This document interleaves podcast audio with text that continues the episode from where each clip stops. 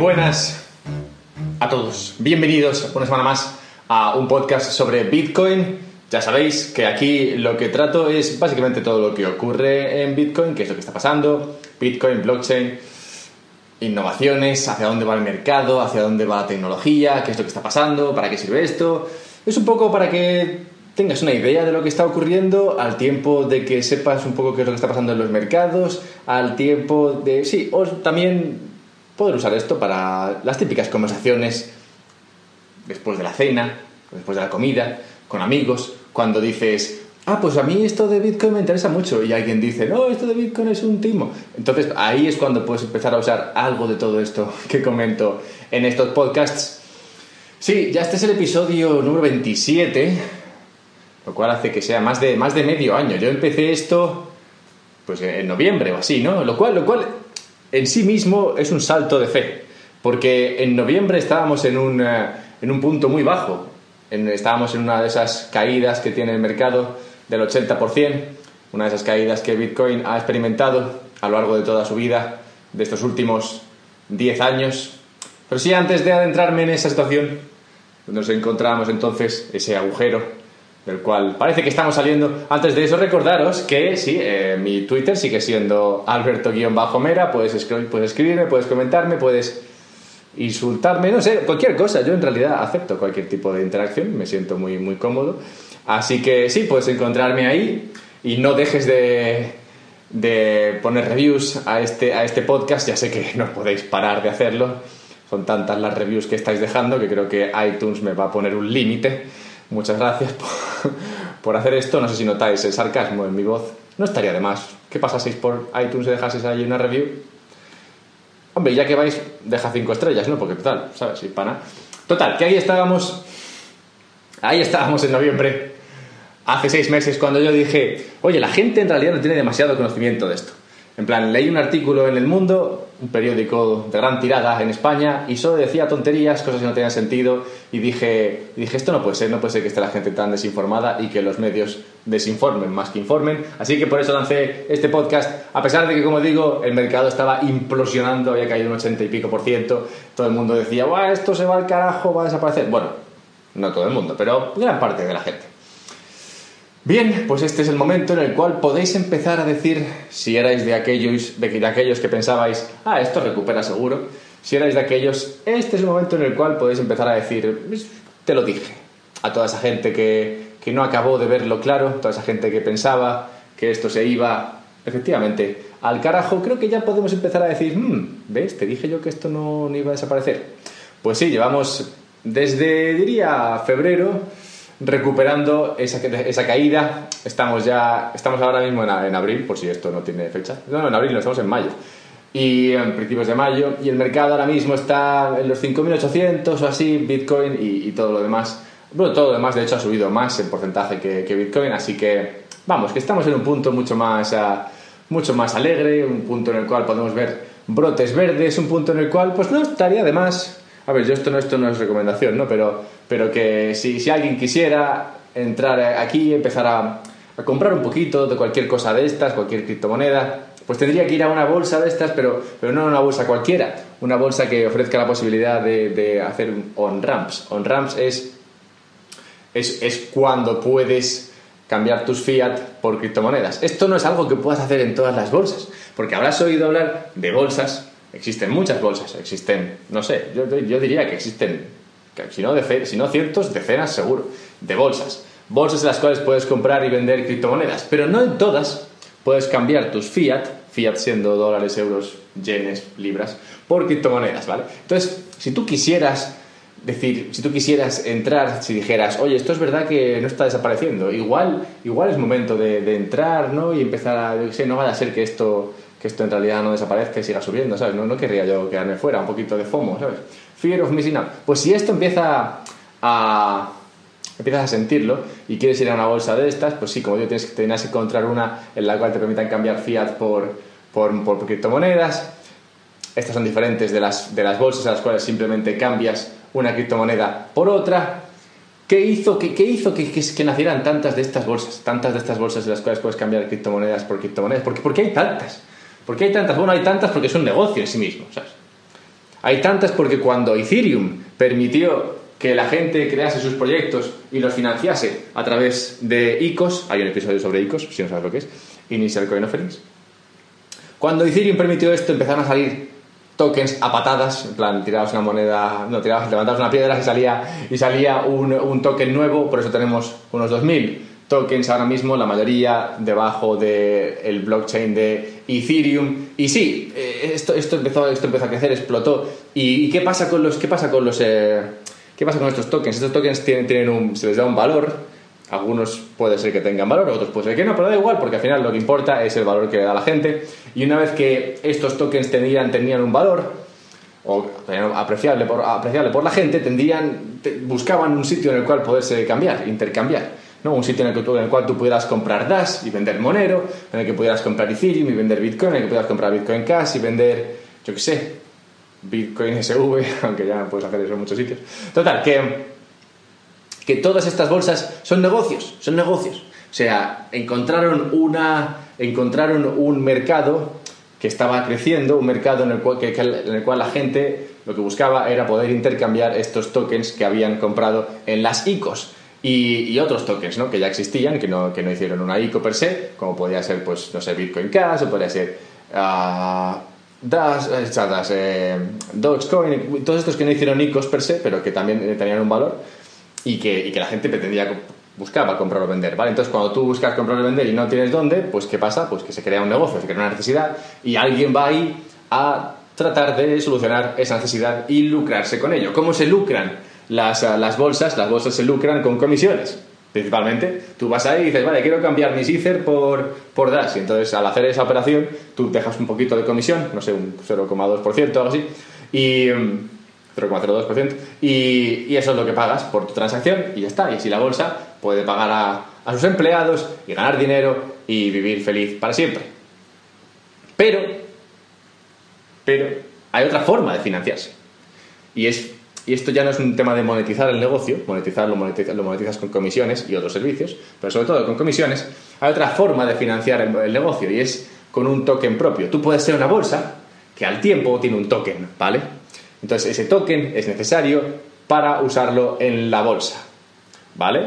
Entendemos un poco de qué va la feria. Digamos que la, bolsa en sí misma hace una especie de ICO en la cual se crean sus, sus tokens y luego estos tokens se podrán usar dentro de la plataforma. Esto no es más ni menos que una forma de financiarse. Igual que las ICOs nacieron para financiar proyectos, pues se hace una especie de ICO para financiar la bolsa en sí. Entonces tú una vez que has creado esto y tienes tu token, tú eres la bolsa X y tienes tu token Xcoin, en ese momento tú lo que quieres es que tu Xcoin suba de valor, ¿vale? Porque es como si, es como si lanzases una, como si lanzases una, una IPO, una Initial eh, Public Offering, donde si tuvieses una empresa y creas esas acciones y las pusieses a la venta al público, tú en el momento en el que haces esto buscas que el, que el precio de esas acciones suba y entonces intentas trabajar para que la empresa tenga cada vez más negocio y más revenue y así incremente el precio de la, de la acción. Bueno, pues esto es igual, tú lanzas tu token y la gente lo compra y tú lo, lo que buscas es que la gente mantenga ese token y, y así suba, suba en valor. El problema con esto es que muchas veces lo que pasa con los tokens es que tienen una velocidad muy alta. Velocidad entendida en el sentido de que cambia de manos muy rápidamente, lo cual perjudica su valor. ¿vale? Cuando, una cosa, cuando un activo cambia de, valor muchas veces, no, cuando no se mantiene, esto, esto perjudica que el, que el valor crezca en, precio. ¿vale? Entonces, esto es un problema con el cual se han visto enfrentados, aparte de todos los tokens, también las bolsas, como, como, como, como, entidades que, que lanzan tokens. Entonces, si tú eres una bolsa y quieres que tu token suba en valor, lo que buscas es que la gente mantenga esos tokens, que los tengan ahí, que no los vendan todo el rato, ¿sabes? Porque si los venden todo el rato, al final eso no va a apreciarse para nada. Porque si no, si todo el mundo vende todos los tokens inmediatamente, nadie los mantiene, esto no crea escasez y no sube el valor de los tokens, ¿vale? De modo que si hay mucha, si hay mucha oferta, porque todo el mundo los vende rápidamente, para que se entienda fácilmente, si hay mucha oferta, pues es imposible que tanta oferta supera la demanda, de modo que al final el precio del token siempre estará con una presión bajista y no nunca subirá en valor, ¿vale? Entonces tú para, tú como bolsa X, para conseguir que tu token se aprecie, tienes que pensar en posibilidades para que la gente mantenga el token, para que no lo vendan, no vendas mi token, quédate con el token, quédatelo ahí en un, en un wallet, en, en un wallet, que también tengo un episodio sobre wallets, monederos y demás. Bueno, pues quédatelo ahí, no, no lo vendas. Déjate, quédate el coin, el Xcoin, quédatelo ahí, ¿sabes? Porque si, si lo vendes todo el rato, esto no va a apreciarse en la vida. Pero claro, ¿cómo obligar al usuario a que mantenga esa Xcoin en su, en su monedero? Tienes que darle un incentivo, un incentivo para que esta persona diga, vale, pues me voy a quedar con el token, no lo vendo, tranquilo, relájate, no lo vendo, me, me lo quedo. Y cuando mucha gente hace esto, cuando mucha gente decide, oye, vale, no, no, me lo, no, no lo vendo, me lo quedo. Cuando mucha gente hace esto, la gente que quiere nuevos tokens tiene que pelear por ellos, porque la gente no los vende. Pero claro, todo el mundo se vende a cierto precio. Ahí está la cosa. Entonces, cuando hay mucha demanda y muy poca oferta, el precio sube. Bien, eso es lo que hay que conseguir. Entonces, como eso es lo que hay que conseguir, ¿qué incentivo le puedes dar? Y así, creo que han pasado 15 minutos, así nacieron las Initial Exchange Offerings. ¡Tachán! Sí, pues este episodio va sobre esto. Ya sé que he tardado un poquito en llegar a, a lo que viene siendo el meollo de la cuestión, pero sí, quería, quería empezar con una... Podría haber dicho esto antes. Quería empezar con una introducción a por qué nacieron las bolsas y por qué hemos llegado al punto al que hemos llegado. Las Initial Exchange Offerings son como las ICOs, más o menos, explicaré un poco las diferencias, pero son, son ni más ni menos que un incentivo para que el usuario no se desprenda de su Xcoin de la X Exchange. O sea, que si hay una bolsa que se llama X, o usemos Binance, ya está, ¿vale? si, está Binance y está el token de Binance, y Binance no quiere que, las, que sus usuarios vendan su token inmediatamente, quieren que se lo queden, inventan esto del Initial Exchange Offering, creando un incentivo para usuarios, le hace los, los que tienen el token de, Binance, y proyectos que pueden usar la, la plataforma de Binance para lanzar proyectos, crean un incentivo para que todo el mundo lo use y así los proyectos consigan financiación y los usuarios no vendan sus tokens. ¡Tachán! Así es como se gana dinero. Es que hay que ser. La verdad es que esta es la gracia de blockchain, ¿vale? Esto es, esta es la, básicamente la razón de ser de este podcast. O sea, esto no se vio venir inmediatamente. Lo que se vio venir, o sea, lo, ni siquiera se vio venir lo, lo, de las ICOs. Ethereum creó esto y resultó que las ICOs fue un gran negocio, fue un gran, un gran, un, una gran uh, característica ¿no? que, permitía, que permitía Ethereum. Igualmente, cuando nacieron las bolsas, no pensaron que esto sería un negocio, pero esto evoluciona a marchas forzadas y así hemos llegado a las Initial Exchange Offerings. Y como digo, no son más que una Initial Exchange Offering, es como una Initial Coin Offering, básicamente un proyecto busca financiación y la busca a través de lanzar un token dentro de una bolsa. ¿Vale? Ahora lo explicaré un poquito con más detalle, pero básicamente es eso. Y esto existe sobre todo para que las bolsas, para que los tokens de las bolsas se, aprecien, se aprecien y, y así las bolsas ganen con ello. Pues las bolsas, como digo, no son más que un negocio, son un negocio. Casi, esto casi empieza con, con, la Gibraltar Exchange, GBX. Pues de hecho, yo cuando estaba de consultor con, eh, con las ICOs, trabajando para ICOs, casi lanzamos un token en GBX, que sería un token que habría nacido dentro de, la, de esta bolsa, GBX. Pero, pero no, al final eso no acabó surgiendo, no acabó saliendo. Y, y, y Binance lanzó su plataforma para lanzar Initial Exchange Offerings y, y, la que empezó fue, fue Binance con BitTorrent y así fue la primera Initial Exchange Offering que, se hizo siempre jamás, ¿vale? Todas las demás bolsas vieron lo que había hecho Binance y dijeron, estos de Binance son la leche de listos.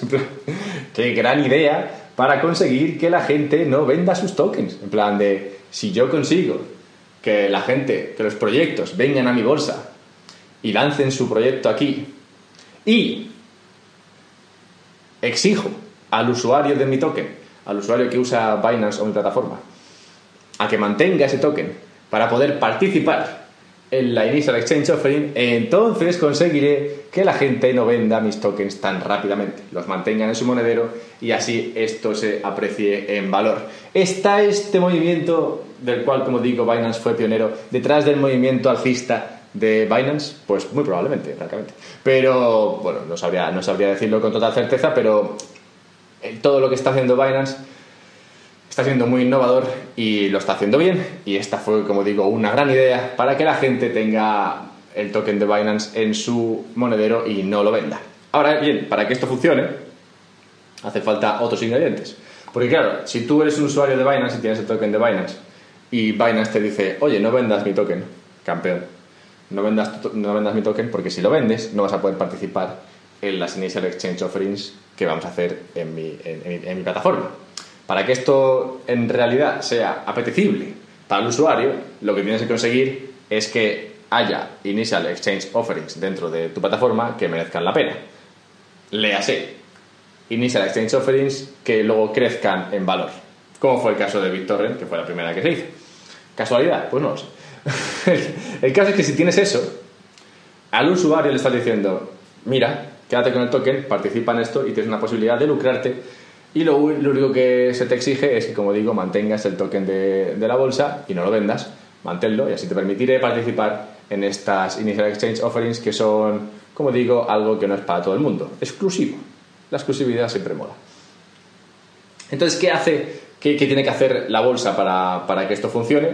Pues tiene que ayudar al proyecto a que lance la mejor, el mejor proyecto posible, claro. Porque si, si, si tú eres una plataforma de, como puede ser la de Binance o lo que sea, y te abres a, a que los proyectos salgan dentro de tu, dentro de tu plataforma y los proyectos que aplican a hacer esto son una mierda, lo que va a ocurrir es que eso no va a subir de valor en la vida, participarán en la primera exchange, en, la primera, en el primer offering comprarán tokens en plan, ah, qué guay, he comprado tokens este offering. Y luego los tokens se despeñan porque el proyecto era una mierda y al final esto, digamos que no es demasiado apetecible para, para, el usuario. Y si no es apetecible para el usuario, el usuario no querrá jugar a esto y si no quiere jugar a esto, no tendrá por qué mantener los tokens, lo cual hará que todo el sistema se vaya al carajo. De modo que va en beneficio de la bolsa que los proyectos que se lancen dentro de ella sean buenos. Lo cual ya, digamos, está bien porque hace, que, hace un, poco, un poco de filtro para que los proyectos que salgan a la luz no, sean una mierda. Al tiempo también les ayudan, claro, porque, como digo, va en beneficio de todos, les ayudan con marketing, les ayudan a buscar financiación y les ayudan, a buscar, les ayudan con la distribución. Sobre todo el tema de marketing y distribución es diferente de las ICOs. Lo de la financiación se parece un poco. ¿En qué es diferente esto respecto a cómo eran las ICOs antes?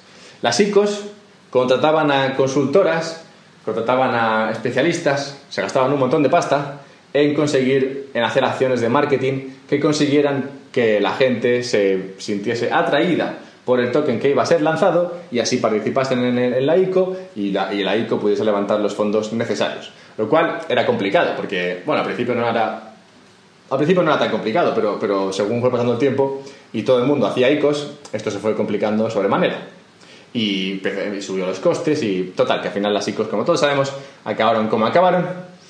O sea, en este sentido, hacerlo con una IEO, una Initial Exchange Offering, es diferente, porque ahí la bolsa, digamos, que te apoya en todo el tema del marketing, pues digamos que hará promoción dentro de todos los usuarios de la plataforma, que, que, son todos usuarios que van a esa bolsa a intercambiar sus tokens y les dirán un día, oye, Pepito, tú que estás por aquí haciendo trading, ¿No querrás participar en esta Initial Exchange Offering de este proyecto, que es muy guay? Es muy guay porque yo lo he vetado y, digo que es muy guay. ¿No querrás participar aquí? Y Pepito dice, ah, pues, oye, suena interesante. ¿Ves? Pues todo esto, este marketing, antes tenías que pagarlo tú como proyecto y ahora, si eres un proyecto suficientemente serio, pues eh, lo hace la bolsa por ti. Claro, te va a cobrar por ello, pero te va a cobrar en tu token. O sea que tampoco cuesta tanto. Digamos que te cobran en aire, así que... es aire hoy, que igual es mucho dinero mañana, pero hoy mismo, hoy es aire. Te ayudan con el marketing y te ayudan con la distribución. Lo de la distribución, creas que no, era un pitote antes. Tenías que, tenías que si tú haces una ICO, tenías que crear un dashboard o buscar a alguien que te hiciera este dashboard en el cual se gestionaban todos los flujos. Flujos siendo pues el Ether que mandaban los usuarios después de hacer eh, después de pasar los procesos de KYC y de AML, que es eso de Know Your Client y Anti-Money Laundering, en plan para que la gente que entre ahí, digamos que esté limpia, que no sea gente que, tenga dinero negro y cosas de esas, tenías que, tenías que conseguir este proceso, luego gestionar, como digo, los flujos, cuánto dinero me ha entrado, tengo que mandar este estos tokens a esta gente. Era bastante pitote, de hecho, yo vi de cerca como uno o un proyecto lo hacía esto mal y se liaba parda, francamente, porque luego no, no, estaba muy claro quién había, mandado, quién había mandado qué dinero, entonces si no sabías quién había mandado qué dinero, no sabías qué tokens darle.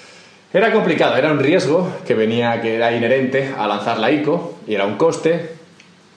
Era difícil, era difícil. A ver, se hicieron muchas y la mayoría funcionaron bien. Como digo, se crearon negocios que ayudaban a las ICOs a lanzar los ICOs. O sea que funcionó, funciona, pero digamos que cuando lo haces a través de una, de una bolsa, todo esto te lo quitas. Pues la bolsa te hace el KYC, porque todos los que están registrados en la bolsa ya han hecho el KYC, te hace el AML, lo mismo, te hace la distribución, bien. Y luego, aparte de todo eso, que es la ventaja y la razón de ser de, las bolsas, en, primer lugar, le da liquidez al inversor. Si tú eres Pepito y Pepito y como Pepito has participado en la, en la Initial Exchange Offering y ahora, pasados unos meses, tú dices, tengo, token, tengo tokens de esto de BitTorrent y ha subido. Anda, mira, pues no sabía yo que esto iba a subir, pero ha subido y ahora tengo tokens de estos.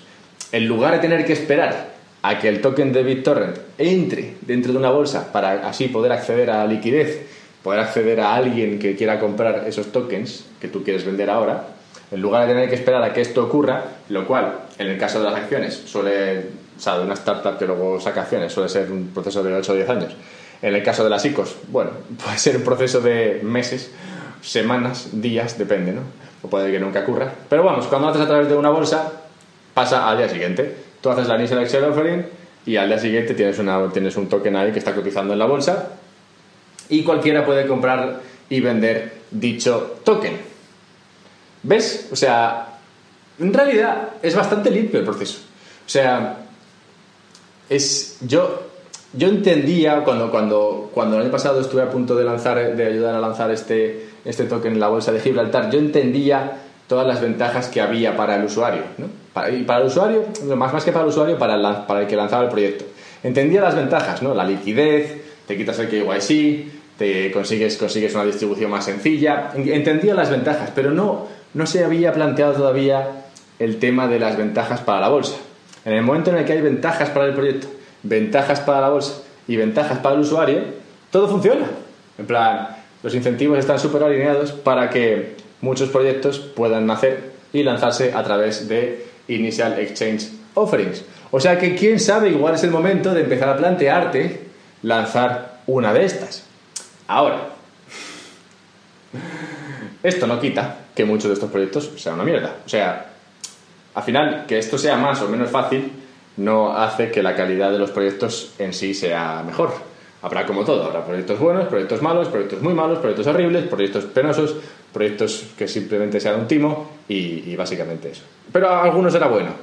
O sea que sí, eh, esto no deja de ser arriesgado, no deja de ser algo que todavía está por ver a dónde van muchos de estos proyectos, pero sí que es verdad que las ICOs han desaparecido tal y como eran y esto de las Initial Exchange Offerings tiene una razón de ser, tiene unas facilidades tiene una, no sé, tiene una, un alineamiento de incentivos que resulta bastante atractivo y que me hace pensar que esto es posible que se mantenga a la larga. Así que, como digo, igual es momento de empezar a pensar en lanzar una de estas. Igual que, igual, igual que posiblemente antes pensases en lanzar una ICO, pues igual ahora dices, pues igual lanzo una IEO de estas. Hombre, que parece que está de moda. De hecho, las valoraciones con las que están saliendo algunos de estos proyectos en las Initial Exchange Offerings se dice que son moderadas las valoraciones del proyecto. Se dice que son moderadas porque se encuentran en un rango entre 50 y 100 millones. Lo de moderadas va entre comillas, ya sabéis que todo en cripto es un poco raro. Una valoración de 50 a 100 millones es una barbaridad, sobre todo para cualquier empresa, negocio, proyecto que no tiene ningún tipo de revenue, ningún tipo de usuario, que ni siquiera está funcionando, que no tiene nada y aún así sale con una valoración de 50 a 100 millones. Sí, esto, esto pasa en cripto, antes era de 500 o 600 millones, ahora es más moderado, como digo, estamos en los 50 a 100 millones. También es verdad que se levanta menos dinero, estas son las valoraciones, lo que se levanta suele ser entre 5 y 10 millones, entre 3 y 10 millones. O sea, eso es, es, digamos, es para mí algo más razonable. Para empezar, no hace falta, no te hace falta, nunca te hacen falta 50 o 20 millones para, para descubrir si tu proyecto tiene salida al mercado o no, ¿sabes? O sea, si esto fuese así, habría 5 empresas en el planeta, ¿sabes? normalmente no hace falta esa cantidad de dinero. Todos sabemos que la razón por la cual se levantaban 20, 30, 40 millones era porque, oye, si la gente está dispuesta a mandarme 20, 30 millones, pues ¿por qué no? en plan, mejor tener 50 millones en el banco que tener uno. El proyecto no va a ser mejor, pero tú seguro que estarás más tranquilo, porque dices, bueno, mira, tengo 50 millones, puedo probar 800 modelos de negocio. Alguno funcionará. Y si no funciona ninguno, aún me quedarán 10 millones para retirarme y a la posa. O sea que Aún así sigue habiendo bastante locura en este sentido y sigo sin ver claro la razón de ser de muchos de estos proyectos, sigo sin ver, yo que vengo del mundo de startups, sigo sin ver claro cómo, está, cómo, un proyecto de estos levanta 5 millones con nada y una startup que está vendiendo, no sé, muebles y que la gente los compra y que le siguen en Instagram y que tiene usuarios y demás, suda sangre para levantar 50.000 euros. O sea que es, es, es, pero eso es lo que hay. Es un poco raro, pero es lo que hay. Por esto es por lo que hay un podcast que se llama Un Podcast sobre Bitcoin, que es este podcast porque hay que, alguien tiene que explicar lo raruno de este mundillo. Sí, al final, para terminar, sí, las, las, bolsas lo que han conseguido con esto es trasladar el problema de la velocidad del token a los proyectos. Los proyectos ya, tienen, ya vienen de serie con este problema, el problema de que la gente muchas veces compra el token pero no tiene razón, no tiene, no tiene ningún incentivo para mantenerlo. Las bolsas, usando a nuevos proyectos que lanzan dentro de su plataforma, han encontrado una posible solución al tema de, la velocidad del token y, oye, hay que elogiar su, su capacidad de, superación aquí, porque la verdad es que es una buena idea. Y, sí, pero vamos, no, es más que trasladar el problema, que sí que para mí muy presente dentro de todos estos proyectos, que es, ¿por qué quiero un token? en plan, si es solamente para lucrarme un poco, esperar a que suba y venderlo, pues eh, al final esto no acabará saliendo bien. Pero bueno, es lo que hay. Yo aquí me despido. Este podcast ya se termina, al menos este episodio. Como siempre, recuerdo, puedes dejarme una de esas reviews que te encantan. Puedes encontrarme en Twitter, Alberto-Mera. Y puedes venir la semana que viene.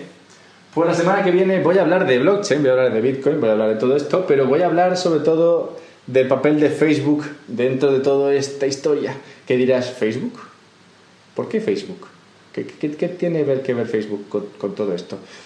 Pues eh, tiene bastante que ver y cada vez me lo estoy viendo yo venir más, me estoy oliendo la tostada. Así que como me estoy oliendo la tostada, quiero trasladarte la tostada a ver si tú hueles lo mismo que yo. ¿Bien? Bien. Pues hasta la semana que viene. Muchas gracias.